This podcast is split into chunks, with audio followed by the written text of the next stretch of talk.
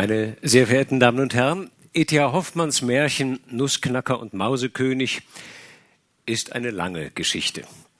Sie an einem Abend in Gänze zu präsentieren, ist fast unmöglich. Deshalb wird sie in manchen Versionen als kindgerechtes Hörbuch zum Beispiel auch extrem verkürzt dargeboten. Diese Vorgehensweise bedeutet aber, die Geschichte in gewisser Weise neu zu schreiben, wenn nicht gar sie zu verstümmeln. Ich möchte das nicht tun, und habe mich deshalb dafür entschieden, Ihnen die erste Hälfte der Geschichte, von einigen Kürzungen abgesehen, ungekürzt vorzulesen, wobei ich allerdings, um die Übergänge fließend zu gestalten, den Text hier und da behutsam bearbeitet und wo es mir nötig erschien, den heutigen Sprachgewohnheiten angepasst habe. Den zweiten Teil werde ich dann in einem zusammenfassenden Überblick referieren, bevor ich den Schluss des Märchens dann wieder weitgehend im Originalton vorlese. Wenn ich Ihnen heute Abend Lust machen kann, die Geschichte dann irgendwann einmal in Ruhe und in Gänze nachzulesen, umso besser. In diesem Sinne, E.T.A. Hoffmann, Nussknacker und Mausekönig. Erstes Kapitel Der Weihnachtsabend. Am 24. Dezember dürften die Kinder des Medizinalrats Stahlbaum den ganzen Tag über durchaus nicht in die Mittelstube hinein, viel weniger in das daran stoßende Prunkzimmer. In einem Winkel des Hinterstübchens zusammengekauert saßen Fritz und Marie.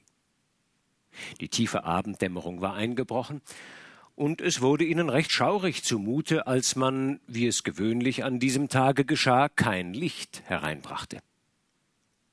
Fritz entdeckte ganz insgeheim wispernd der jüngern Schwester, sie war eben erst sieben Jahre alt geworden, wie er schon seit frühmorgens es habe in den verschlossenen Stuben rauschen und rasseln und leise pochen hören. Auch sei ein kleiner dunkler Mann mit einem großen Kasten unter dem Arm über den Flur geschlichen, er wisse aber wohl, dass es niemand anders gewesen sei als Pate Drosselmeier. Da schlug Marie die kleinen Händchen vor Freude zusammen und rief Ach, was wird nur Pate Drosselmeier für uns Schönes gemacht haben. Der Obergerichtsrat Drosselmeier war kein hübscher Mann, klein und mager, hatte viele Runzeln im Gesicht, statt des rechten Auges ein großes schwarzes Pflaster und auch gar keine Haare, weshalb er eine sehr schöne weiße Perücke trug, die war aber von Glas und ein künstliches Stück Arbeit. Überhaupt war der Pate selbst auch ein sehr künstlicher Mann, der sich auf Uhren verstand und sogar selbst welche machen konnte. Wenn daher eine von den schönen Uhren in Stahlbaums Hause krank war und nicht singen konnte, dann kam Pate Drosselmeier, nahm die Glasperücke ab, zog sein gelbes Röckchen aus, band eine blaue Schürze um und stach mit spitzigen Instrumenten in die Uhr hinein, so dass es der kleinen Marie ordentlich wehe tat.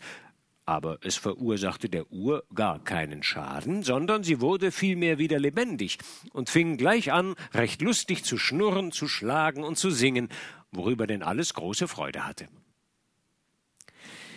Immer trug er, wenn er kam, was Hübsches für die Kinder in der Tasche bald ein Männlein, das die Augen verdrehte und Komplimente machte, bald eine Dose, aus der ein Vögelchen heraushüpfte, bald was anderes. Aber zu Weihnachten, da hatte er immer ein schönes, künstliches Werk verfertigt, das ihn viel Mühe gekostet, weshalb es auch, nachdem es einbeschert worden, sehr sorglich von den Eltern aufbewahrt wurde. Ach, was wird nur Pate Drosselmeier für uns Schönes gemacht haben, rief Marie. Fritz meinte aber, es könne wohl diesmal nichts anderes sein als eine Festung, in der allerlei hübsche Soldaten auf und ab marschierten und exerzierten, und dann müssten andere Soldaten kommen, die in die Festung hinein wollten, aber nun schössen die Soldaten von innen heraus tapfer mit Kanonen, dass es tüchtig brauste und knallte. Nein, nein, unterbrach Marie den Fritz. Pate Drosselmeier hat mir von einem schönen Garten erzählt. Darin ist ein großer See, auf dem schwimmen herrliche Schwäne mit goldenen Halsbändern und singen die hübschesten Lieder. Und dann kommt ein kleines Mädchen aus dem Garten an den See und lockt die Schwäne heran und füttert sie mit süßem Marzipan. Schwäne fressen kein Marzipan, fiel Fritz ein. Und einen ganzen Garten kann Pate Drosselmeier auch nicht machen. Eigentlich haben wir ja wenig von seinen Spielsachen. Es wird uns ja alles gleich immer wieder weggenommen. Da ist es mir denn doch viel lieber, was uns Papa und Mama einbescheren. Wir behalten es fein und können damit machen, was wir wollen. Nun rieten die Kinder hin und her, was es wohl diesmal wieder geben könne. Marie meinte, dass Mamsell Trutchen, ihre große Puppe, sich sehr verändere, denn ungeschickter als jemals fiele sie jeden Augenblick auf den Fußboden, welches ohne garstige Zeichen im Gesicht nicht abginge, und dann sei an Reinlichkeit in der Kleidung auch gar nicht mehr zu denken. Fritz versicherte dagegen, ein tüchtiges Pferd, ein Fuchs fehle seinem Marstall so wie es seinen Truppen an Kavallerie fehle. Das sei dem Papa recht gut bekannt. So wussten die Kinder wohl, dass die Eltern ihnen allerlei schöne Gaben eingekauft hatten, wenn auch ihre ältere Schwester Luise betonte, dass es der heilige Christ sei, der durch die Hand der Eltern den Kindern immer das beschere, was ihnen wahre Freude und Lust bereite. Sie müssten daher nicht allerlei wünschen und hoffen, sondern still und fromm erwarten, was ihnen beschert werde. Die kleine Marie wurde ganz nachdenklich, aber Fritz murmelte vor sich hin Einen Fuchs und Husaren hätte ich nun einmal gern. Es war unterdessen ganz finster geworden. Fritz und Marie wagten kein Wort mehr zu reden. Es war ihnen, als rausche es mit linden Flügeln um sie her und als ließe sich von fern eine herrliche Musik vernehmen. Ein heller Schein streifte an der Wand hin, und da wussten die Kinder, dass nun das Christkind auf glänzenden Wolken fortgeflogen war zu andern glücklichen Kindern. In dem Augenblick aber ging es mit silberhellem Ton Kling, kling, kling, kling, die Türen sprangen auf, und solch ein Glanz strahlte aus dem großen Zimmer hinein, dass die Kinder mit lautem Ausruf Ach, ach, wie erstarrt auf der Schwelle stehen blieben. Aber Papa und Mama traten in die Tür, fassten die Kinder bei der Hand und sprachen Kommt nur, kommt, ihr lieben Kinder, und seht, was euch der heilige Christ beschert hat.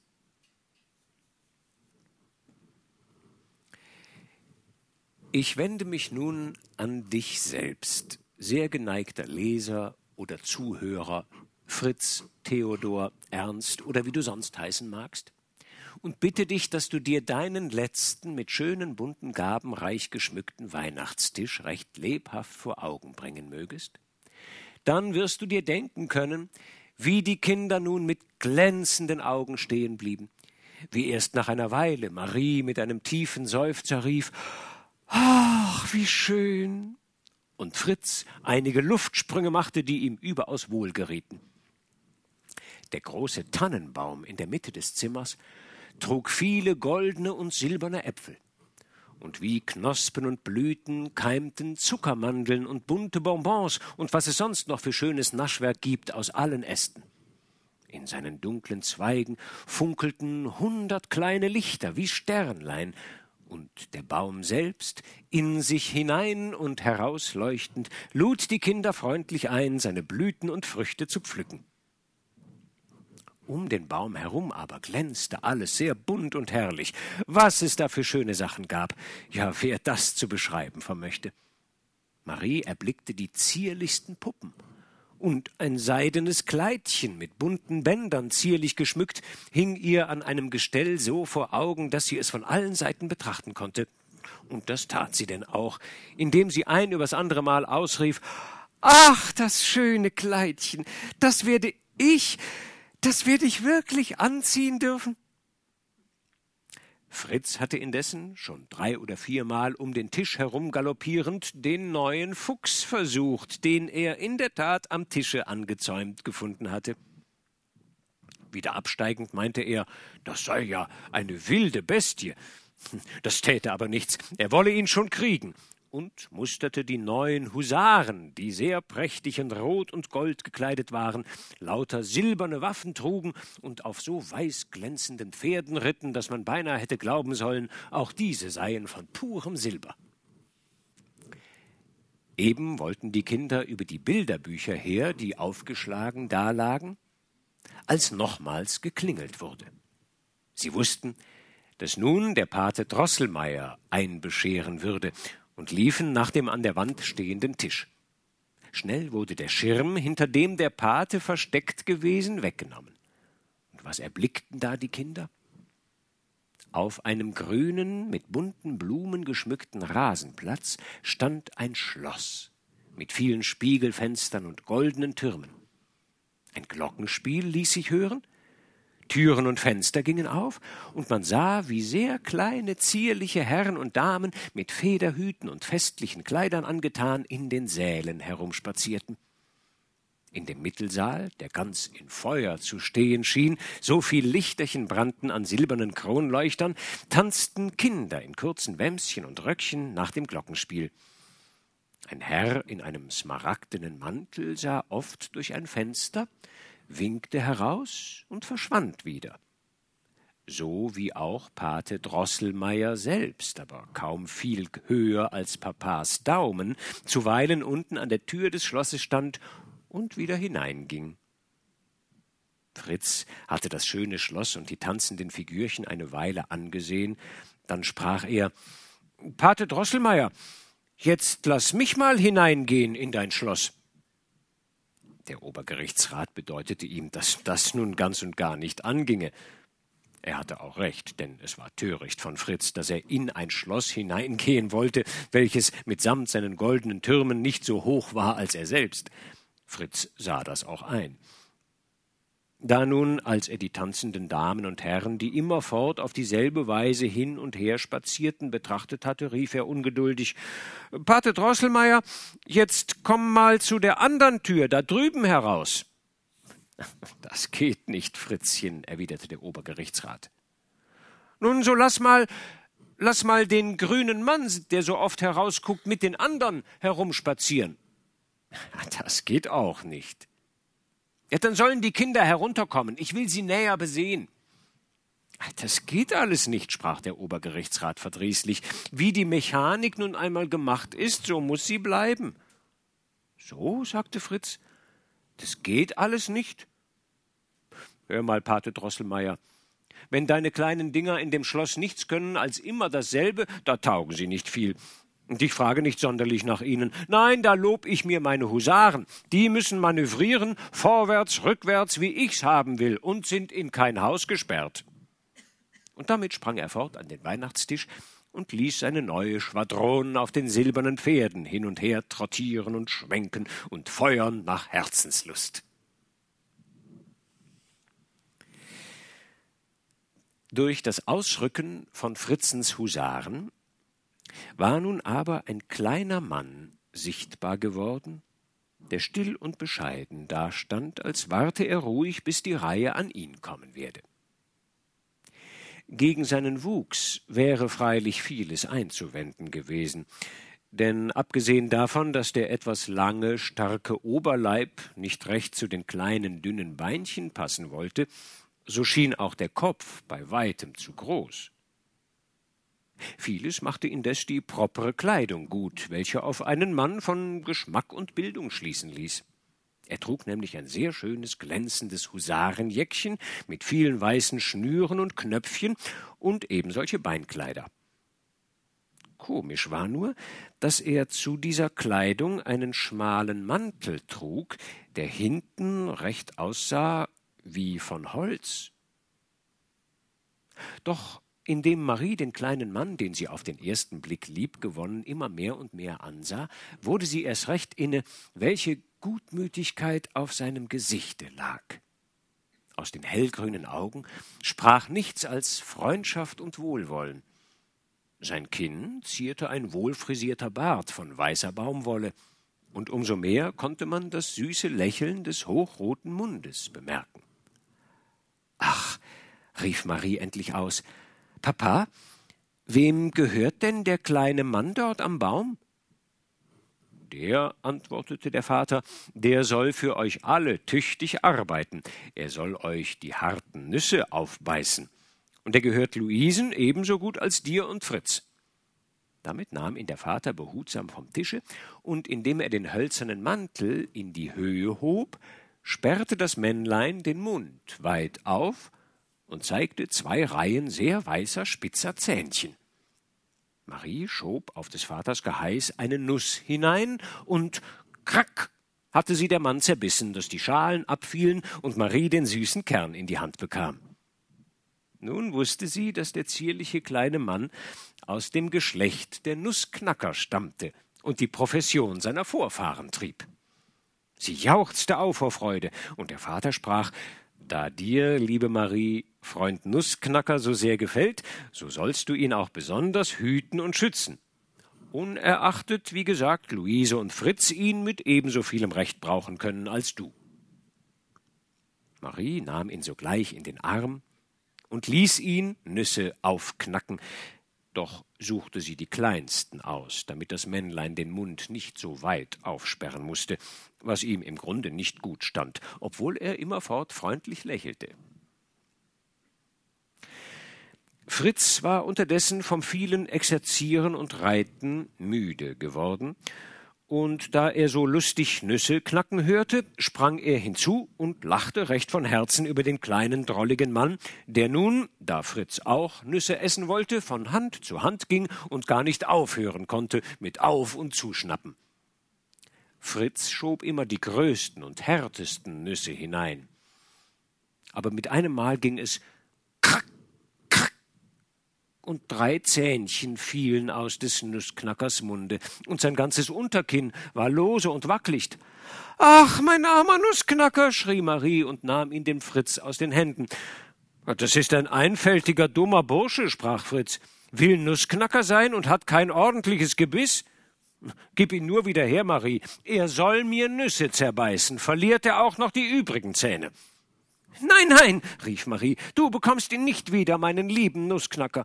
Sieh nur, wie er mich so wehmütig anschaut und mir sein wundes Mündchen zeigt. Sie fing an zu weinen und wickelte den Nussknacker schnell in ein weiches Tuch ein. Dann suchte sie seine verlorenen Zähnchen zusammen und band um das kranke Kinn des armen Kleinen, der sehr blass und erschrocken aussah, ein hübsches weißes Band, das sie von ihrem Kleidchen abgelöst hatte.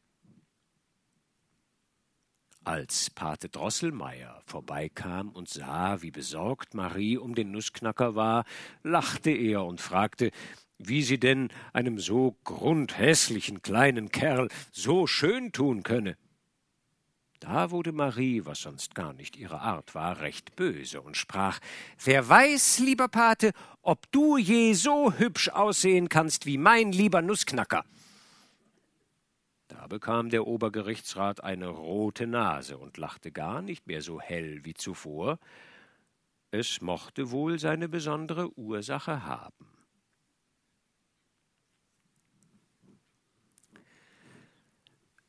Bei Medizinalrats in der Wohnstube, wenn man zur Türe hineintritt, gleich links an der Wand, steht ein hoher Glasschrank, in welchem die Kinder all ihre schönen Spielsachen aufbewahren. Im obersten Fach, für Marie und Fritz unerreichbar, standen Pate Drosselmeiers Kunstwerke.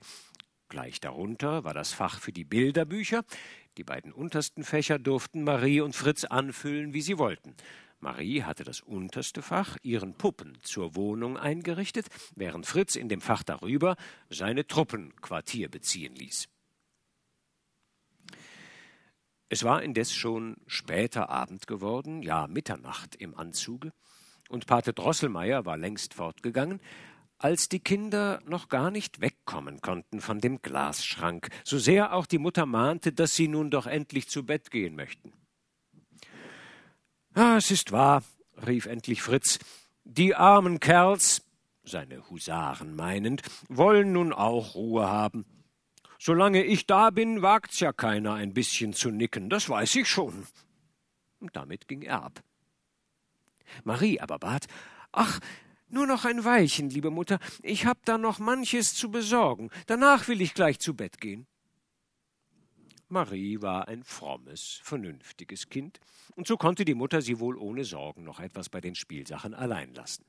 Sie löschte die Lichter, bis auf die Lampe in der Mitte des Zimmers, welche ein sanftes, anmutiges Licht verbreitete, und sagte Komm aber bald, Marie, sonst kannst du ja morgen nicht zur rechten Zeit aufstehen, und entfernte sich. Sobald Marie allein war, legte sie den Nussknacker behutsam auf den Tisch, wickelte leise, leise das Tuch ab und sah nach seinen Wunden. Nussknacker war sehr bleich. Aber dabei lächelte er so wehmütig freundlich, dass es Marie recht durch das Herz ging. Ach, Nussknackerchen, sprach sie, sei nicht böse, dass Fritz dir so weh getan hat. Er hat es nicht schlimm gemeint. Er ist nur ein bisschen hartherzig geworden durch das wilde Soldatenwesen, sonst ist er ein guter Junge. Nun will ich dich aber recht sorglich pflegen, bis du wieder ganz gesund und fröhlich geworden bist. Dir deine Zähnchen wieder fest einsetzen und die Schultern einrenken, das soll Pate Drosselmeier, der versteht sich auf solche Dinge. Als Marie den Namen Drosselmeier nannte, machte der Nussknacker ein ganz schiefes Maul, und aus seinen Augen fuhr es heraus wie grün funkelnde Stacheln. In dem Augenblick aber, da Marie sich recht entsetzen wollte, war es wieder sein wehmütig lächelndes Gesicht, welches sie anblickte, und sie meinte, dass es wohl nur ein Strahl der Lampe im Zimmer war, der Nussknackers Gesicht so entstellt hatte. Damit nahm sie ihn in den Arm, näherte sich dem Glasschrank und sprach zu ihrer neuen Puppe Ich bitte dich, Mamsell Klärchen, tritt dein Bettchen dem armen Nussknacker ab und behelfe dich so gut es geht für heute mit dem Sofa. Bedenke, dass du sehr gesund und bei Kräften bist, sonst würdest du ja auch nicht so dicke rote Backen haben. Mamsell Klärchen sah in ihrem glänzenden Weihnachtsputz sehr vornehm und verdrießlich aus und sagte nichts. Marie nahm also das Bett hervor und legte den Nussknacker sanft hinein. Hm, bei der unartigen Kläre darf er aber nicht bleiben, sagte sie dann und hob das Bettchen samt dem darin liegenden Nussknacker heraus in das obere Fach, so dass es dicht neben dem schönen Dorf zu stehen kam, wo Fritzens Husaren stationiert waren. Sie verschloss den Schrank und wollte gerade ins Schlafzimmer, da Horcht auf, Kinder, da fing es an, leise, leise zu wispern und zu flüstern und zu rascheln ringsumher, hinter dem Ofen, hinter den Stühlen, hinter den Schränken. Die Wanduhr schnurrte dazwischen lauter und lauter, aber sie konnte nicht schlagen. Marie blickte hin, da hatte die große vergoldete Eule, die darauf saß, ihre Flügel herabgesenkt, so dass sie die ganze Uhr bedeckten, und hielt ihren hässlichen Kopf mit dem krummen Schnabel weit vorgestreckt. Und stärker schnurrte es mit vernehmlichen Worten Uhr, Uhr, Uhren, müßt alle nur leise schnurren, leise schnurren. Mausekönig hat ein feines Ohr, purr, pum, pum, singt nur, singt ihm das alte Liedlein vor, purr, purr, pum, schlag an, Glöcklein, schlag an, bald ist es um ihn getan. Und pum, pum, ging es ganz dumpf und heiser, zwölfmal. Marie wäre beinahe davongelaufen, so sehr graute es ihr. Als sie aber Pate Drosselmeier erblickte, der statt der Eule auf der Wanduhr saß und seine gelben Rockschöße von beiden Seiten wie Flügel herabhängen ließ, da ermannte sie sich und rief laut Pate Drosselmeier, was willst du da oben? Komm herunter zu mir und erschreck mich nicht so, du böser Pate. Aber da ging ein tolles Kichern und Gepfeife los rundumher, und bald lief es hinter den Wänden wie mit tausend kleinen Füßchen, und tausend kleine Lichterchen blinkten aus den Ritzen der Dielen. Aber nicht Lichterchen waren es, nein, kleine funkelnde Augen, und Marie wurde gewahr, dass überall Mäuse hervorguckten und sich hervorarbeiteten. Und bald ging es trott, trott, hopp, hopp in der Stube umher. Immer lichtere und dichtere Haufen Mäuse galoppierten hin und her und stellten sich endlich in Reih und Glied, so wie Fritz seine Soldaten zu stellen pflegte, wenn es zur Schlacht gehen sollte. Das kam nun Marie sehr possierlich vor. Und da sie nicht, wie manche andere Kinder, einen natürlichen Abscheu gegen Mäuse hatte, wollte ihr eben alles Grauen vergehen, als es mit einem Mal so entsetzlich und schneidend zu pfeifen begann, dass es ihr eiskalt über den Rücken lief. Ah, was erblickte sie jetzt? Nein, wahrhaftig, geehrter Leser, hättest du das gesehen, was Marie jetzt vor Augen kam, Wahrhaftig, du wärest davongelaufen. Ich glaube sogar, du wärst schnell ins Bett gesprungen und hättest dir die Decke über die Ohren gezogen. Ach, hört nur, Kinder. Dicht, dicht vor ihren Füßen sprühte es, wie von unterirdischer Gewalt getrieben, Sand und Kalk und zerbröckelte Mauersteine hervor, und Sieben Mauseköpfe mit sieben hell funkelnden Kronen erhoben sich, grässlich zischend und pfeifend aus dem Boden. Bald arbeitete sich auch der Mausekörper, an dessen Hals die sieben Köpfe angewachsen waren, vollends hervor, und dieser großen, mit sieben Diademen geschmückten Maus jauchzte nun das ganze Heer der kleinen Mäuse laut quiekend entgegen. Und hot, hot, trott, trott, setzte sich die Schar in Bewegung und zog geradewegs, ach, geradewegs auf den Schrank, auf Marie los, die dicht an der Glastür stand. Vor Angst war ihr, als stehe ihr das Blut in den Adern still. Halb ohnmächtig wankte sie zurück, da ging es klirr, klirr, und in Scherben fiel die Glasscheibe des Schrankes herab, da sie mit dem Ellenbogen hineingestoßen hatte. Sie fühlte wohl einen recht stechenden Schmerz am linken Arm, aber da, was war das denn wieder? Dicht hinter Marie fing es an, im Schrank auf seltsame Weise zu rumoren, und ganz feine Stimmchen riefen Aufgewacht, aufgewacht, wollen zur Schlacht, noch diese Nacht, aufgewacht, auf zur Schlacht. Und dabei sah sie, wie es im Schrank ganz sonderbar leuchtete und herumwirtschaftete und hantierte. Es waren mehrere Puppen, die durcheinander liefen und mit den kleinen Armen herumfochten. Mit einem Mal erhob sich jetzt auch Nussknacker, sprang mit beiden Füßen zugleich aus dem Bett und rief Knack, knack, dummes Mausepack, dummer toller Schnack, Mausepack, knack, knack, Mausepack, krick und knack, wahrer Schnack. Damit zog er sein kleines Schwert, schwang es in den Lüften und rief, ihr, meine lieben Vasallen, Freunde und Brüder, wollt ihr mir beistehen im harten Kampf? Und sogleich schrien drei Skaramuzze, vier Schornsteinfeger, zwei Zitterspieler und ein Tambour, ja, Herr, wir hängen euch an in standhafter Treue. Mit euch ziehen wir in den Tod. Sieg und Kampf. Und stürzten sich nach dem begeisterten Nussknacker. Der aber riss noch schnell das Bändchen, womit ihn Marie verbunden hatte, von den Schultern, drückte es an die Lippen, hing es wie eine Feldbinde um und sprang dann, das blank gezogene Schwertlein mutig schwenkend, schnell und behende wie ein Vögelchen, über die Leiste des Schranks auf den Fußboden. Ihr merkt wohl, höchst geneigte und sehr vortreffliche Zuhörer, dass Nussknacker alles Liebe und Gute, das Marie ihm zuvor erzeigt hatte, recht deutlich fühlte, indem er ihr diesen Gruß schenkte. Aber wie wird es nun weitergehen? So wie Nussknacker herabspringt, geht auch das Quieken und Piepen wieder los, Ach, unter dem großen Tisch halten ja die fatalen Rotten unzähliger Mäuse. Und über alle ragt die abscheuliche Maus mit den sieben Köpfen hervor. Ach, was wird das nun werden?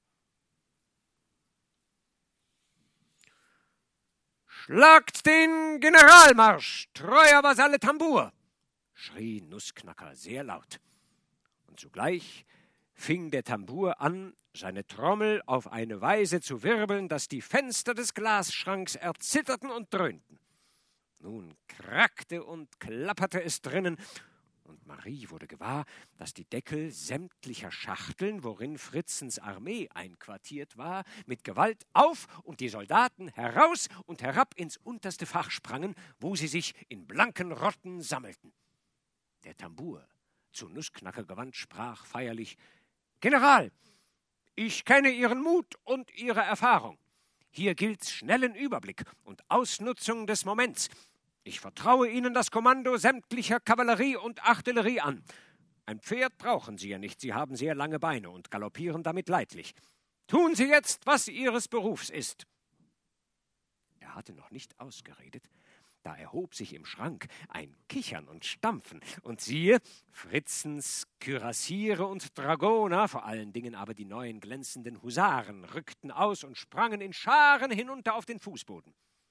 Nun defilierte Regiment auf Regiment mit fliegenden Fahnen und klingendem Spiel an Nussknacker vorbei und stellte sich in breiter Reihe quer über den Boden des Zimmers. Aber vor ihnen her fuhren rasselnd Fritzens Kanonen auf. Und von Kanonieren umgeben ging es bald Bum, Bum, und Marie sah, wie dicke Zuckererbsen in den Haufen der Mäuse flogen, und pum, pum, pum schossen immerfort mächtige Pfeffernüsse unter die Mäuse, wovon viele umfielen. Die Mäuse kamen aber doch immer näher und überrannten sogar einige Kanonen, aber da ging es und vor Rauch und Staub konnte Marie kaum sehen, was nun geschah. Doch so viel war gewiss, dass jedes Chor sich mit der höchsten Erbitterung schlug und der Sieg lange hin und her schwankte. Die Mäuse entwickelten immer mehr und mehr Massen, und ihre kleinen silbernen Pillen, die sie sehr geschickt zu schleudern wussten, schlugen schon bis in den Glasschrank hinein. Verzweiflungsvoll liefen Klärchen und Trutchen darin umher und rangen sich die Händchen wund. Ach, soll ich in meiner blühendsten Jugend sterben? Ich, die schönste der Puppen, schrie Klärchen.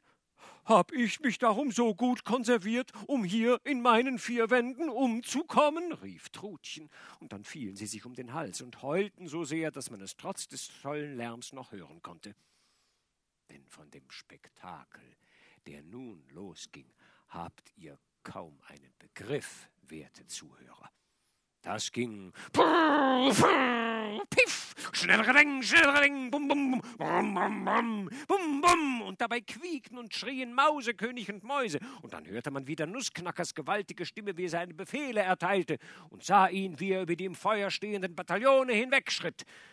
Er und seine Soldaten schlugen sich tapfer, aber am Ende mussten sie sich doch, da sie der Übermacht der Mäuse an Zahl hoffnungslos unterlegen waren, Zug um Zug zurückziehen.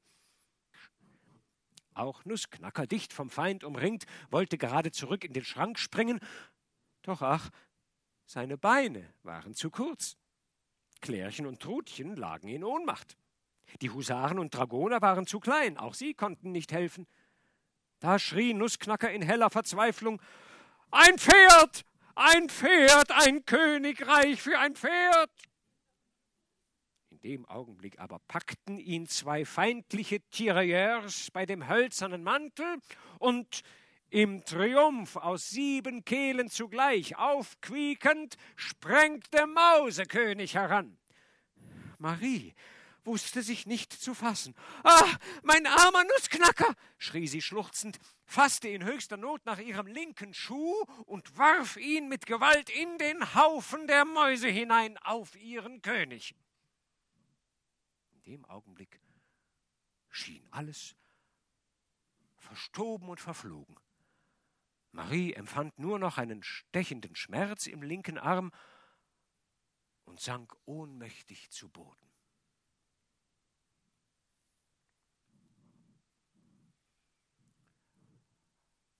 Als Marie wie aus tiefem Todesschlaf erwachte, lag sie in ihrem Bettchen, und die Sonne schien hell und funkelnd in das Zimmer hinein. Dicht neben ihr saß ein fremder Mann, den sie aber bald für den Chirurgus Wendelstern erkannte. Der sprach leise Nun ist sie aufgewacht. Da kam die Mutter herbei und sah sie mit ängstlich forschenden Blicken an. Ach, liebe Mutter, lispelte die kleine Marie, sind die hässlichen Mäuse fort? Und ist der gute Genussknacker gerettet? Was, was sprichst du da? erwiderte die Mutter. Mäuse? Na, mag sein, dass ein hervorspringendes Mäuschen, deren es doch sonst hier nicht gibt, dich erschreckt hat, als du gestern bis in die Nacht mit deinen Puppen spieltest. Du bist gestürzt und hast dir den Arm verletzt. Was ist denn geschehen? Ich fand dich um Mitternacht. Fritzens Bleisoldaten und deine Puppen lagen verstreut im Zimmer. Nussknacker auf deinem blutenden Arm und nicht weit von dir dein linker Schuh. Ach, Mütterchen, sagte Marie, das waren ja noch die Spuren von der großen Schlacht zwischen den Puppen und den Mäusen und ich erschrak so sehr, als die Mäuse den armen Nussknacker, der die Puppenarmee kommandierte, gefangen nehmen wollten. Und da warf ich meinen Schuh unter die Mäuse, und dann weiß ich weiter nicht, was vorgegangen. Der Chirurgus Wendelstern winkte der Mutter mit den Augen, und diese sprach sehr sanft zu Marie Nun lass nur gut sein, mein liebes Kind, beruhige dich. Die Mäuse sind alle fort, und Nussknackerchen steht gesund und lustig im Glasschrank. Marie musste nun im Bett bleiben und Arznei nehmen, und so einige Tage. Es kam ihr dabei manchmal wie im Traume vor, dass der Nussknacker ganz vernehmlich, wiewohl mit sehr wehmütiger Stimme sprach Marie, teuerste Dame, Ihnen verdanke ich viel. Doch noch mehr können Sie für mich tun. Marie dachte darüber nach, was das wohl sein könne. Es fiel ihr aber durchaus nichts ein. Eines Abends nun ging die Türe auf und der Pate Drosselmeier trat mit den Worten herein nun muss ich doch wirklich einmal selbst sehen, wie es um unsere kranke Marie steht. Sowie Marie den Paten in seinem gelben Röckchen erblickte, kam ihr das Bild jener Nacht gar lebendig vor Augen, als Nussknacker die Schlacht wider die Mäuse verlor, und unwillkürlich rief sie laut Oh, Pate Drosselmeier, du bist recht hässlich gewesen. Ich habe dich wohl gesehen, wie du auf der Uhr saßest und sie mit deinen Flügeln bedecktest, dass sie nicht laut schlagen sollte, weil sonst die Mäuse verscheucht worden wären. Ich habe es wohl gehört, wie du den Mausekönig riefest. Warum kamst du dem Nussknacker? Warum mir nicht zu Hilfe? Du allein bist schuld, dass ich verwundet und krank im Bett liegen muss. Die Mutter aber fragte erschrocken, ja, was ist dir denn, liebe Marie?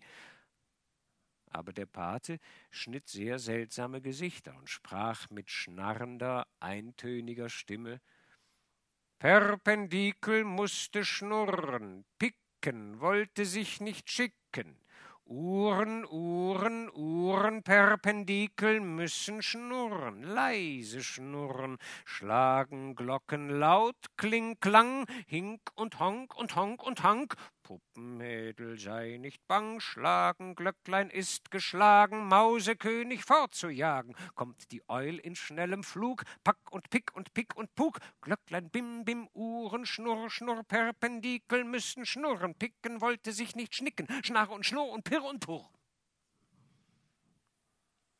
Marie sah den Paten Drosselmeier mit großen Augen an, weil er ganz anders und noch viel hässlicher aussah als sonst und mit dem rechten Arm hin und her schlug, als würde er gleich einer Drahtpuppe gezogen. Dann aber setzte sich der Pate dicht an Maries Bett und sprach Sei nicht böse, dass ich nicht gleich dem Mausekönig alle vierzehn Augen ausgehackt, aber es konnte nicht sein. Ich will dir auch stattdessen eine rechte Freude machen. Mit diesen Worten langte er in die Tasche, und was er nun leise, leise hervorzog, war der Nussknacker, dem er sehr geschickt die verlorenen Zähnchen fest eingesetzt und den lahmen Kinnbacken eingerenkt hatte. Marie jauchzte laut auf vor Freude, und die Mutter sagte Na siehst du nun, wie gut es Pate Drosselmeier mit deinem Nussknacker meint. Du musst aber doch eingestehen, Marie, unterbrach der Obergerichtsrat die Medizinalrätin, dass Nussknacker nicht eben zum Besten gewachsen und sein Gesicht nicht eben schön zu nennen ist. Wie sotane Hässlichkeit in seine Familie gekommen und vererbt worden ist, das will ich dir wohl erzählen, wenn du's anhören willst. Oder weißt du vielleicht schon die Geschichte von der Prinzessin Pirlipat, der Hexe Mauserings und dem künstlichen Uhrmacher? Nein, erwiderte Marie. Erzähle, lieber Pate Drosselmeier, erzähle. Ich hoffe nur, sprach die Mutter, dass ihre Geschichte nicht so grauslich sein wird wie das, was Sie sonst erzählen. Mitnichten, mitnichten, teuerste Frau Medizinalrätin, erwiderte Drosselmeier. Im Gegenteil, es ist gar spaßhaft, was ich vorzutragen die Ehre haben werde. Oh, erzähle, lieber Pate, riefen Marie und auch Fritz, der eben dazugekommen war, und der Obergerichtsrat fing also an. Pirlipats Mutter war die Frau eines Königs, mithin eine Königin. Und Pirlipat selbst infolgedessen in demselben Augenblick, als sie geboren wurde, eine geborene Prinzessin. Der König war außer sich vor Freude über das schöne Töchterchen, das in der Wiege lag. Er jubelte laut auf, tanzte auf einem Bein und rief: Heißer hat man was Schöneres jemals gesehen als mein Pirlipatchen? Aber alle Minister, Generale und Präsidenten und Stabsoffiziere sprangen wie der Landesvater auf einem Bein herum und schrien Nein, niemals. Zu leugnen war es auch in der Tat nicht, dass, solange die Welt steht, wohl kein schöneres Kind geboren wurde als eben Prinzessin Pirlipat. Ihr Gesichtchen war wie von zarten, weißen und rosenroten Seidenflocken gewebt, die Äugelein wie funkelnde Azure, und die Löckchen kräuselten sich in lauter glänzenden Goldfäden. Dazu hatte Pirlipat zwei Reihen kleiner Perlzähnchen, womit sie zwei Stunden nach der Geburt dem Reichskanzler in den Finger biss, so dass er laut aufschrie, Oje, mine! Andere behaupten, er habe Oh weh geschrien. Die Stimmen sind heutzutage noch darüber sehr geteilt. Aber sonst, wie gesagt, alles war vergnügt. Nur die Königin war sehr ängstlich und unruhig. Niemand wusste warum. Vorzüglich fiel es auf, dass sie Pirlipats Wiege sorglich bewachen ließ. Außer dass die Türen von Wächtern besetzt waren, mussten die beiden Wärterinnen an der Wiege abgerechnet noch sechs weitere Nacht für Nacht ringsumher in der Stube sitzen. Was aber ganz närrisch schien und was niemand begreifen konnte, jede dieser sechs Wärterinnen musste einen Kater auf den Schoß nehmen und ihn die ganze Nacht streicheln, dass er immerfort zu schnurren genötigt wurde.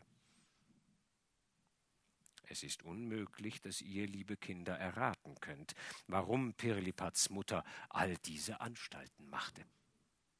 Ich weiß es aber und will es euch gleich sagen. Es begab sich, dass einmal an dem Hofe von Pirlipats Vater viele vortreffliche Könige und Prinzen versammelt waren. Der König, um recht zu zeigen, dass es ihm an Gold und Silber nicht mangle, wollte nun einmal einen recht tüchtigen Griff in den Kronschatz tun und was Ordentliches darauf gehen lassen. Er ordnete daher einen großen Wurstschmaus an. Der Oberschatzmeister musste sogleich den großen goldenen Wurstkessel und die silbernen Kasserolen zur Küche abliefern. Es wurde ein großes Feuer angemacht, die Königin selbst band ihre damastene Küchenschürze um, und bald dampften aus dem Kessel die süßen Wohlgerüche der Wurstsuppe. Eben nun war der wichtige Punkt gekommen, dass der Speck in Würfel geschnitten und auf silbernen Rosten geröstet werden sollte. Allein, sowie der Speck zu braten anfing, ließ sich ein ganz feines, wisperndes Stimmchen vernehmen. Von dem Brätlein gib auch mir, Schwester, will auch schmausen, bin ja auch Königin, gib mir von dem Brätlein. Die Königin wusste wohl, dass es Frau Mauserings war, die also sprach. Frau Mauserings wohnte schon seit vielen Jahren in des Königs Palast. Sie behauptete, mit der königlichen Familie verwandt und selbst Königin in dem Reich Mausolien zu sein. Deshalb hatte sie auch eine große Hofhaltung unter dem Herde. Die Königin war eine gute, mildtätige Frau und wenn sie auch sonst Frau Mauserings nicht gerade als Königin und als ihre Schwester anerkannte, so gönnte sie ihr doch von Herzen an dem festlichen Tage die Schmauserei und rief Na komm nur hervor, Frau Mauserings, ihr mögt immerhin von meinem Speck genießen. Da kam auch Frau Mauserings sogleich hervorgehüpft, sprang auf den Herd und ergriff mit ihren zierlichen Pfötchen ein Stückchen Speck nach dem andern, das ihr die Königin hinlangte. Aber nun kamen alle Gevattern und Muhmen der Frau Mauserings hervorgesprungen, und auch ihre sieben Söhne, recht unartige Schlingel, die machten sich über den Speck her, und nicht wehren konnte ihnen die erschrockene Königin.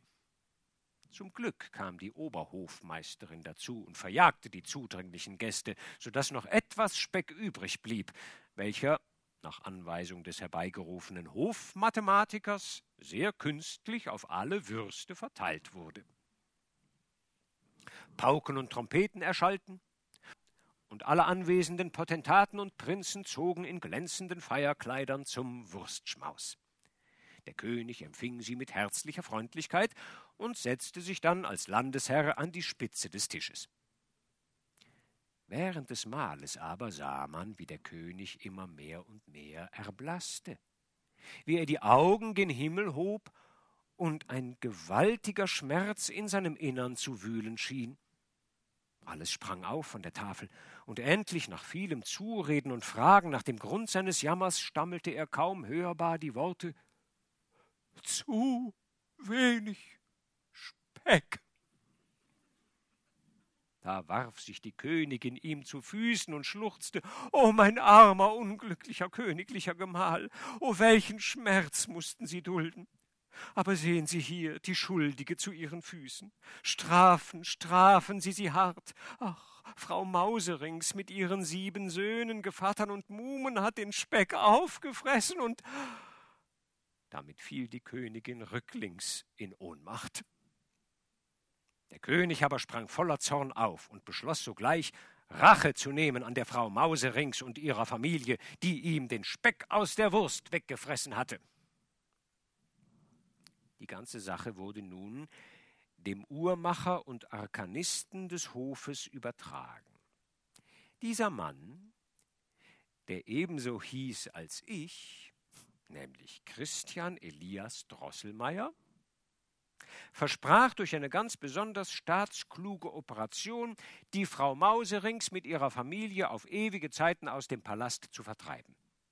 Er erfand dazu sehr kleine künstliche Maschinen, in die an einem Fädchen gebratener Speck getan wurde und die er rings um die Wohnung der Frau Speckfresserin aufstellte. Frau Mauserings war viel zu weise, um nicht Drosselmeiers List einzusehen. Aber alle ihre Warnungen halfen nichts. Von dem süßen Geruch des gebratenen Specks verlockt, gingen alle sieben Söhne und viele, viele Gevattern und Muhmen der Frau Mauserings in Drosselmeiers Maschinen hinein und wurden, als sie eben den Speck wegnaschen wollten, durch ein plötzlich vorfallendes Gitter gefangen, dann aber in der Küche schmachvoll hingerichtet. Frau Mauserings verließ mit ihrem kleinen Häufchen den Ort des Schreckens. Vorher aber flüsterte sie noch zur Königin Meine Söhne, meine Gevattern und Muhmen sind erschlagen. Gib wohl Acht, Frau Königin, dass Mausekönigin dir nicht dein Prinzesschen entzweibeißt. Gib wohl Acht! Darauf verschwand sie, und ließ sich nicht mehr sehen. So, nun ist's aber genug für heute Abend, beendete Pate Drosselmeier seine Erzählung und stand auf. Zu viel auf einmal ist ungesund. Morgen das Übrige. Er wollte eben zur Tür hinausschreiten, da fragte Fritz, aber sag mal, Pate Drosselmeier, ist's wirklich wahr, dass du die Mausefallen erfunden hast? Der Obergerichtsrat lächelte nur sehr seltsam und sprach leise Bin ich denn nicht ein künstlicher Uhrmacher? Und sollt nicht einmal Mausefallen erfinden können?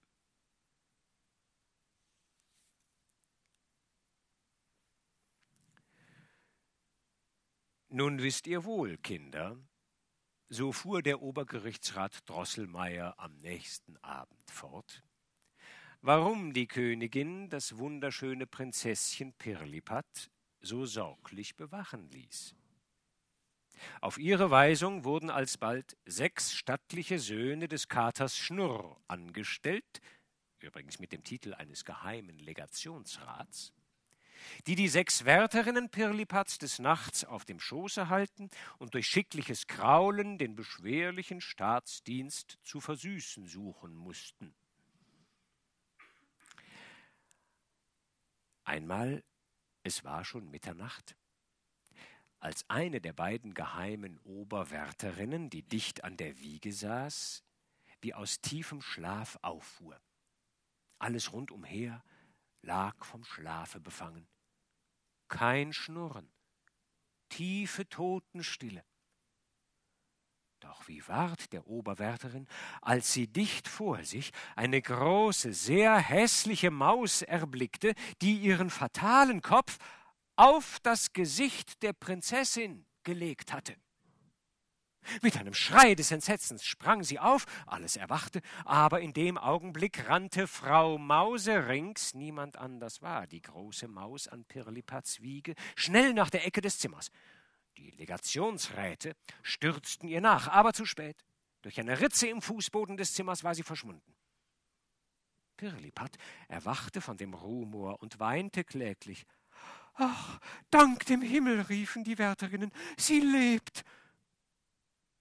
Doch wie groß war ihr Schrecken, als sie hinblickten nach Pirlipatchen und wahrnahmen, was aus dem schönen, zarten Kinde geworden war. Statt des goldgelockten Engelsköpfchens saß ein unförmiger, dicker Kopf auf einem winzig kleinen, zusammengekrümmten Leibe. Die azurblauen Äuglein hatten sich verwandelt in grüne, hervorstehende, starrblickende Augen, und das Mündchen hatte sich verzogen von einem Ohr bis zum andern. Die Königin wollte vergehen in Wehklagen und Jammer und des Königs Studierzimmer musste mit wattierten Tapeten ausgeschlagen werden, weil er ein übers andere Mal mit dem Kopf gegen die Wand rannte und schrie: Och, ich unglückseliger Monarch! Er hätte zwar einsehen können, dass es besser gewesen wäre, die Würste ohne Speck zu essen und die Frau Mauserings mit ihrer Sippschaft unter dem Herde in Ruhe zu lassen, daran dachte aber Pirlipats königlicher Vater nicht sondern er schob alle Schuld auf den Hofuhrmacher und Arkanisten Christian Elias Drosselmeier aus Nürnberg. Und er ließ den Befehl, Drosselmeier habe binnen vier Wochen die Prinzessin Pirlipat in den vorigen Zustand zu versetzen oder wenigstens ein untrügliches Mittel anzugeben, wie dies zu bewerkstelligen sei. Widrigenfalls er dem schmachvollen Tode unter dem Beil des Henkers verfallen sein solle. Drosselmeier erschrak nicht wenig und überlegte angestrengt, wie er seine Aufgabe erfüllen könne. Doch was er auch ersann, es war vergeblich. Endlich aber, es war bereits die vierte Woche seiner Frist angebrochen, da fiel ihm auf, dass das verwandelte Prinzesschen einen ungewöhnlichen Appetit nach Nüssen hatte und er erinnerte sich, dass das Kind seinerzeit mit Zähnchen zur Welt gekommen war. In der Tat hatte Pirlipat gleich nach der Verwandlung so lange geschrien, bis ihr zufällig eine Nuss vorkam, die sie sogleich aufknackte, den Kern aß und dann ruhig wurde. O heiliger Instinkt der Natur, rief Christian Elias Drosselmeier aus, du zeigst mir die Pforte zum Geheimnis. Ich will anklopfen und sie wird sich öffnen. Er beriet sich sogleich mit dem Hofastronomen des Palastes, einem vertrauten und weisen Freund, und nachdem die beiden Herren eine ganze Nacht in vielen Büchern, Sternkarten und Horoskopen geforscht hatten, lag es ihnen endlich klar vor Augen, dass die Prinzessin Pirlipat um den Zauber, der sie verhässlicht hatte, zu lösen und um wieder so schön zu werden als vorher, nichts zu tun hätte, als den süßen Kern der Nuss Krakatuk zu genießen. Die Nuss Krakatuk aber, das fanden Drosselmeier und der Hofastronom ferner heraus, hatte eine so harte Schale, dass eine 48-pfündige Kanone darüber wegfahren konnte, ohne sie zu zerbrechen. Diese harte Nuss musste nun von einem Manne, der noch nie rasiert worden war und der niemals Stiefel getragen hatte, vor der Prinzessin aufgebissen und ihr von ihm mit geschlossenen Augen der Kern dargereicht werden und erst nachdem er sieben Schritte rückwärts gegangen, ohne zu stolpern, durfte der junge Mann wieder die Augen öffnen. Drei Tage und drei Nächte hatte Drosselmeier mit dem Astronomen ununterbrochen gearbeitet, und morgen sollte der Tag seiner Hinrichtung sein. Sogleich stürzte Drosselmeier zum König, um ihm das gefundene Mittel der Prinzessin Pirlipat, die verlorene Schönheit wiederzugeben, zu verkünden. Dann sorgen Sie dafür, sprach der König, dass der junge, unrasierte Mann in Schuhen mit der Nuss Krakatuk gehörig bei der Hand sei. Und lassen Sie ihn vorher keinen Wein trinken, damit er nicht stolpert, wenn er sieben Schritte rückwärts geht, wie ein Krebs. Nachher kann er erklecklich saufen. Drosselmeier wurde über diese Rede sehr bestürzt und brachte nur stammelnd heraus, dass das Mittel zwar gefunden wäre, beides, die Nuss Krakatuk und der junge Mann zum Aufbeißen derselben aber erst gesucht werden müssten, wobei es noch obenein zweifelhaft bliebe, ob Nuss und Nussknacker jemals gefunden werden könnten. Hocherzürnt schwang der König den Zepter und schrie mit einer Löwenstimme So bleibt es beim Köpfen. An dieser Stelle brach der Obergerichtsrat Drosselmeier wieder ab und versprach den andern Abend das Übrige zu erzählen.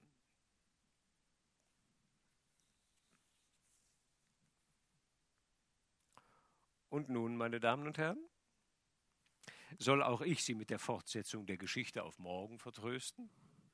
Unsere Zeit ist ja schließlich auch schon vorgeschritten. Andererseits, Sie sind erwachsene Leute und müssen wohl noch nicht gleich ins Bett. Ich kann also noch ein Weilchen fortfahren. Die Geschichte, wie E.T.A. Hoffmann sie erzählt, entwickelt sich im Weiteren aber so fantasievoll mit so vielen Details, dass wir, lese ich sie ganz vor, in einer Stunde wohl immer noch hier säßen. Ich fasse also notgedrungen zusammen.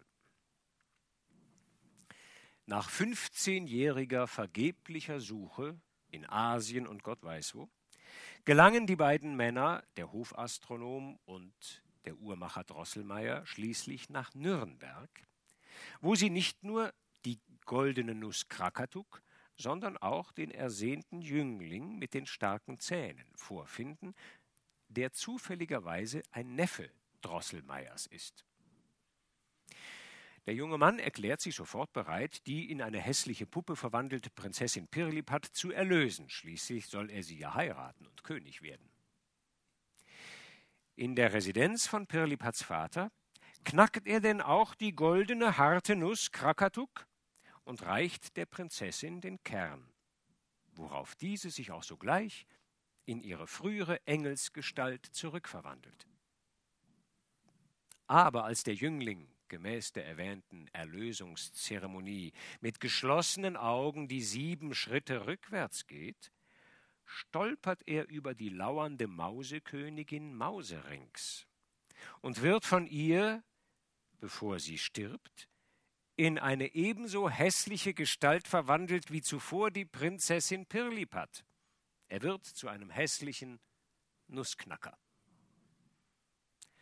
Als solcher wird er, wie auch Drosselmeier selbst und der Astronom des Hofes verwiesen, und kann, das finden die beiden gerade noch heraus, nur erlöst werden, wenn er den siebenköpfigen Sohn der Frau Mauserings, welcher jetzt Mausekönig geworden ist und der seine Mutter rächen will, tötet und ein Mädchen findet, das ihn trotz seiner Missgestalt liebt. So endet das Märchen von der harten Nuss, das der Pate Drosselmeier Marie und ihrem Bruder Fritz erzählt. Marie schließt aus diesem Märchen, dass der Uhrmacher Drosselmeier am Hof von Pirlipats Vater und ihr Pate, der Obergerichtsrat Drosselmeier, ein und dieselbe Person sind. Und dass folglich ihr Nussknacker im Glasschrank dessen verzauberter Neffe ist. Jetzt wird ihr auch klar, wie es zu dem erbitterten Kampf zwischen dem Nussknacker und dem Mausekönig gekommen war, den sie ja leibhaftig miterlebt hatte. Und dieser Kampf ist noch nicht entschieden. Da der Mausekönig aber um die Zuneigung Maries zu seinem Todfeind, dem Nussknacker, weiß, erscheint er nun immer wieder in Maries Schlafzimmer und verlangt nach und nach alle Süßigkeiten von ihr, andernfalls wolle er den Nussknacker zerbeißen. Um ihn vor den Angriffen des Mausekönigs zu schützen, gibt Marie notgedrungen all ihre Süßigkeiten und Spielsachen her. Durch diese Gabe, durch diese Hingabe Maries erwacht der ansonsten ja starr und stumm in seinem Glasschrank stehende Nussknacker zum Leben. Er spricht mit Marie und bittet sie inständig um ein scharfes Schwert, mit dem er den bösen siebenköpfigen Mausekönig endgültig töten könne. Und das gelingt ihm denn auch. Und damit ist die eine Voraussetzung für seine eigene Erlösung und Rückverwandlung in einen Menschen erfüllt. Ihr, o oh Dame, spricht der Nussknacker in pathetischen Worten nach seinem Sieg über den Mausekönig zu Marie, ihr allein seid es, die mich mit Rittermut stählte und meinem Arme Kraft gab, den Übermütigen zu bekämpfen, der es wagte, euch zu höhnen. Und fährt fort. Ach, meine allerbeste Demoiselle Stahlbaum, was könnte ich in diesem Augenblicke, da ich meinen Feind überwunden, Sie für herrliche Dinge schauen lassen, wenn Sie die Gewogenheit hätten, mir nur ein paar Schrittchen zu folgen. O tun Sie es, tun Sie es, werte Demoiselle. Und mit dieser bittenden Aufforderung beginnt der Schlussteil der Erzählung. Der Nussknacker führt Marie zu dem großen Kleiderschrank im Flur ihres elterlichen Hauses. Dort klettern die beiden, o oh Wunder, in den Ärmel des Pelzmantels ihres Vaters und gelangen, als sie oben am Kragen wieder herausschauen, in ein sagenhaftes Wunderland. Und was dort geschieht, davon soll jetzt zum Abschluss die Rede sein.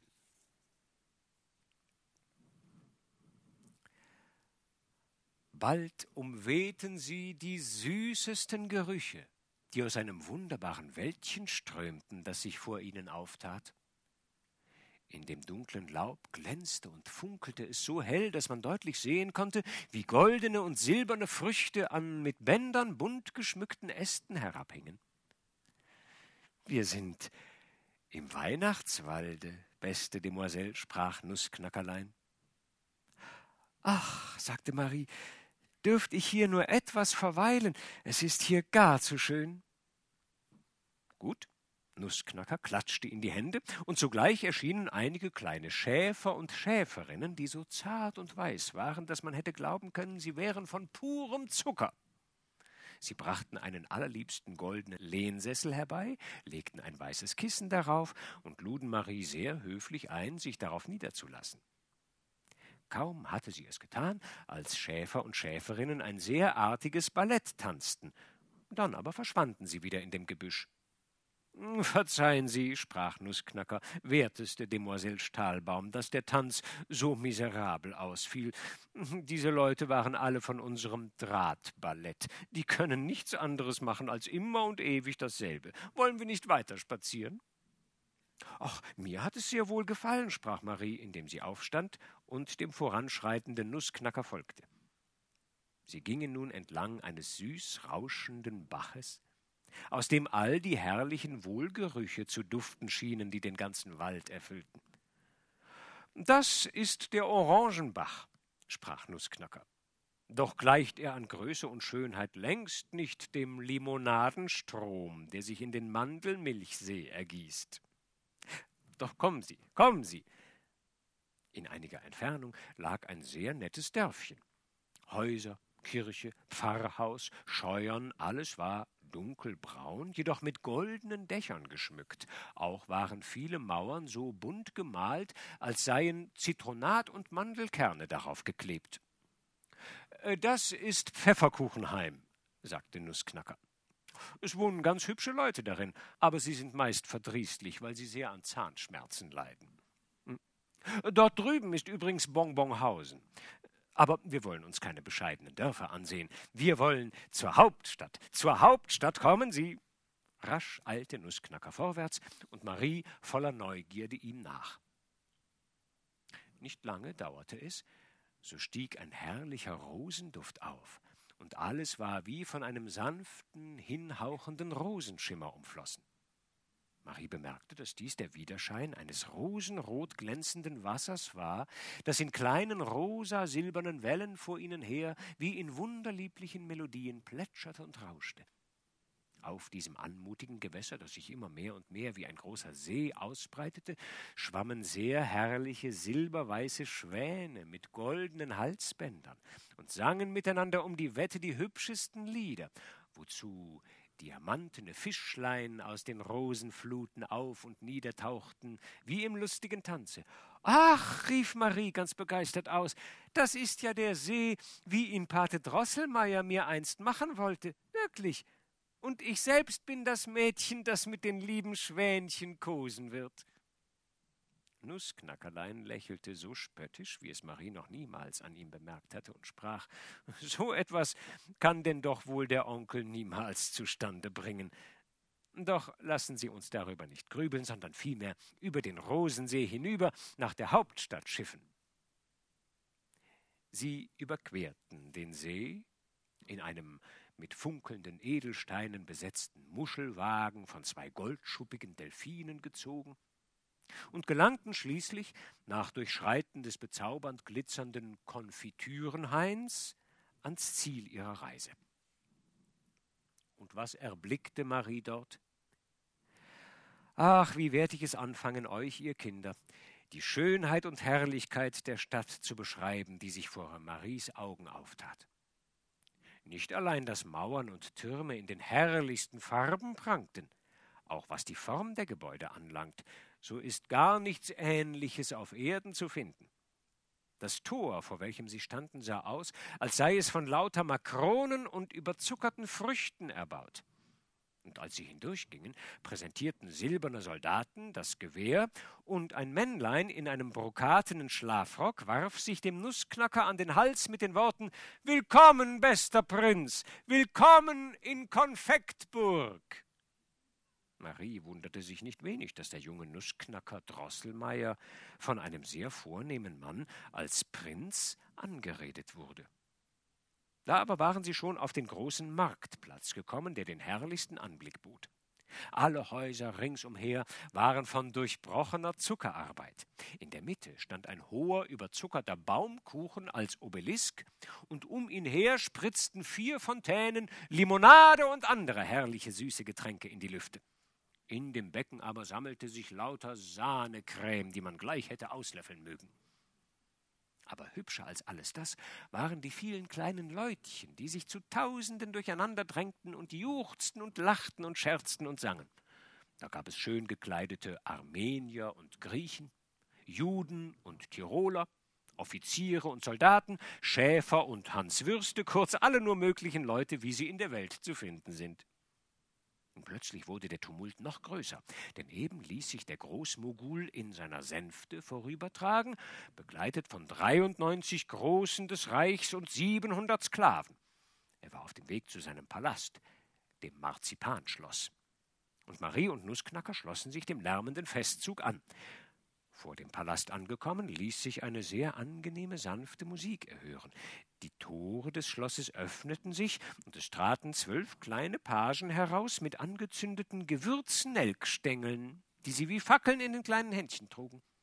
Ihnen folgten vier Damen, beinahe so groß wie Maries Klärchen, aber noch viel herrlicher geputzt, versteht sich. Die umarmten den Nussknacker auf das Zärtlichste und riefen Oh mein Prinz, mein bester Prinz, oh mein Bruder. Nussknacker schien sehr gerührt.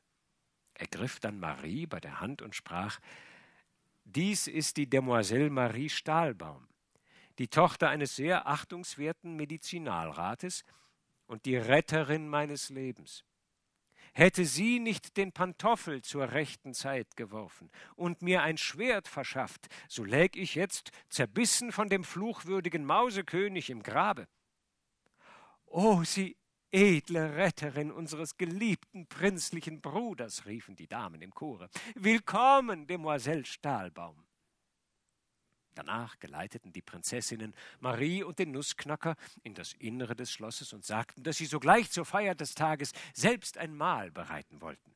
Sie holten eine Menge kleiner Töpfchen und Schüsselchen von feinstem japanischem Porzellan sowie Kasserolen und andere Küchenbedürfnisse von Gold und Silber herbei, dann brachten sie die schönsten Früchte und Zuckerwerk, wie es Marie noch niemals gesehen hatte, und fingen an, auf das zierlichste mit den kleinen schneeweißen Händchen die Früchte auszupressen, das Gewürz zu stoßen, die Zuckermandeln zu reiben, kurz so zu wirtschaften, dass Marie wohl einsehen konnte, wie gut sich die Prinzessinnen auf das Küchenwesen verstanden und was das für ein köstliches Mahl geben würde.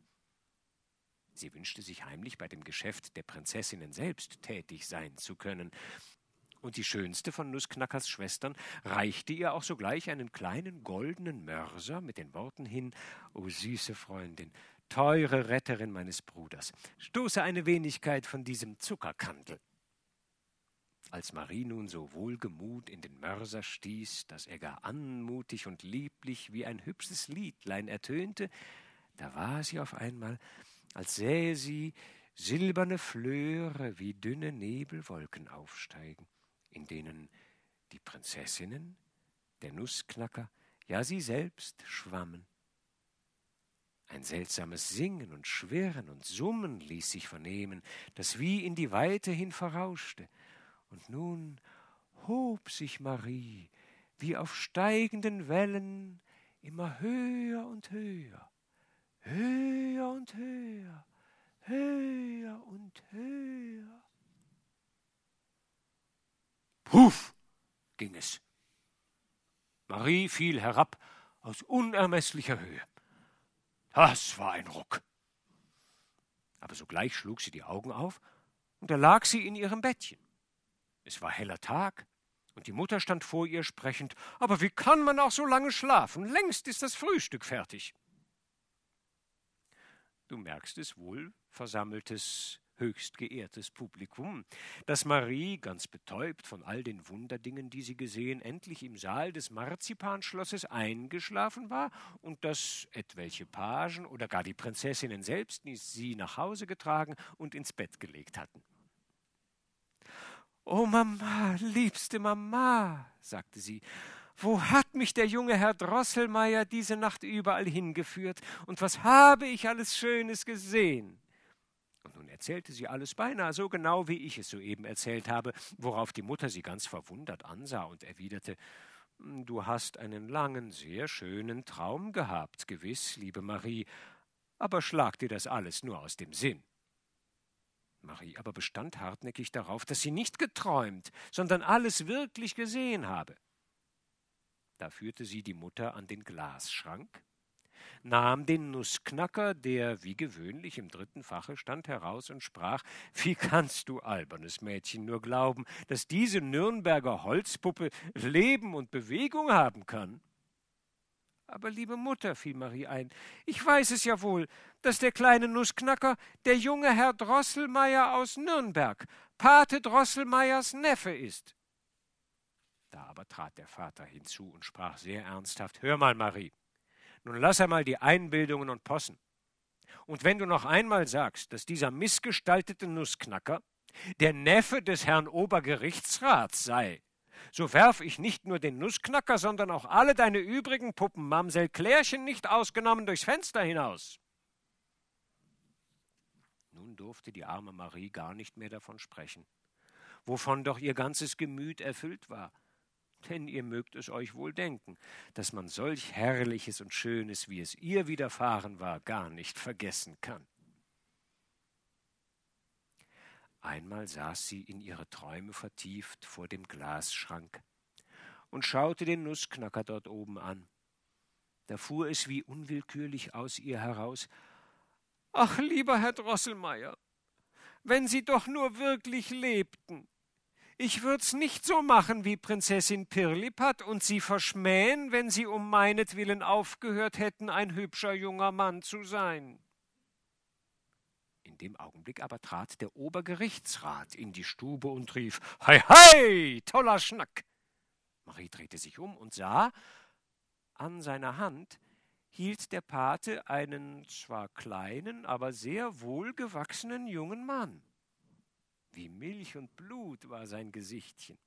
Er trug einen herrlichen rot-goldenen Rock, weiße Seidenstrümpfe und Schuhe und war sehr zierlich frisiert, und hinten über den Rücken hing ihm ein ganz vortrefflicher Zopf herab.